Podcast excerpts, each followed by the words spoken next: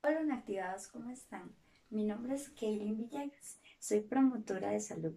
Es un gusto enorme saludarles y además acompañarles en este nuevo segmento de Naturalmente Salud, en el cual vamos a hablar sobre diversas enfermedades que son súper comunes en el ser humano, pero además tendremos alternativas o ideas que llevaremos a cabo para poder tener una recuperación de forma natural.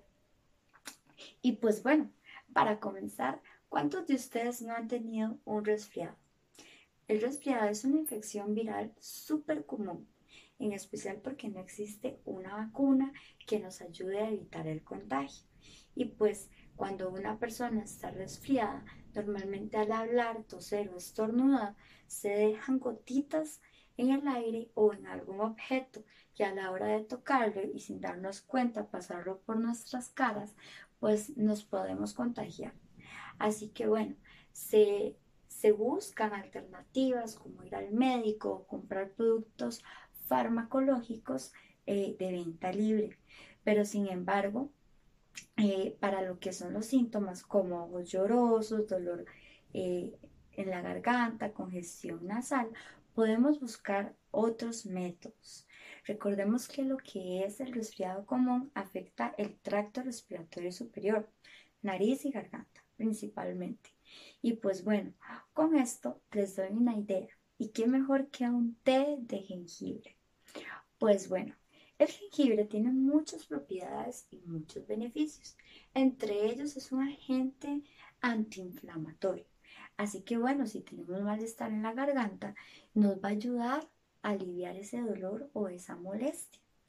Por otro lado, la preparación del mismo va a ser la siguiente. Recordemos que el jengibre es una raíz. Debemos pelarla o quitarle la cascarita cortar un pedacito o lo que creemos que sea necesario según la cantidad de agua, lo ponemos a hervir y cuando el agua ya está hervida, vamos a colar para que los excesos o el, jengibre como tal este, no se pase y solamente podamos consumir el agua.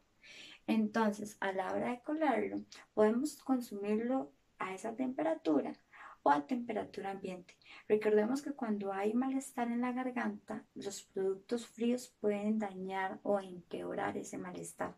Entonces lo ideal es que sea a temperatura ambiente o calientito. Pero bueno, si no nos gusta el sabor del agua como tal, les puedo dar un plus o un más. Entonces, uno de estos va a ser añadirle una cucharadita de miel.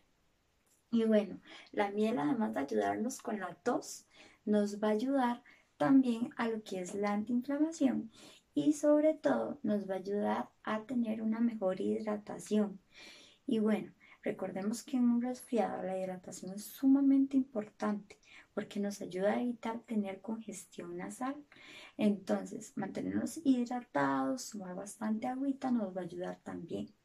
Debemos recordar que los test de venta libre o la cafeína o el alcohol causan deshidratación en nuestro cuerpo.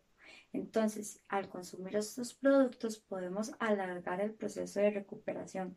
Básicamente un resfriado va a durar de 10 días, máximo 2 semanas. Si vemos que los síntomas no cesan, que empeoran o que nos sentimos mal aún, eh, es importante ir a un médico, a un profesional, un especialista que nos pueda ayudar, ver si no hay ningún otro eh, problema de salud. Y pues bueno, espero que, que esta información les haya ayudado bastante, que sea muy valiosa para todos ustedes y los espero en otros segmentos con muchísima más información. Hasta la próxima.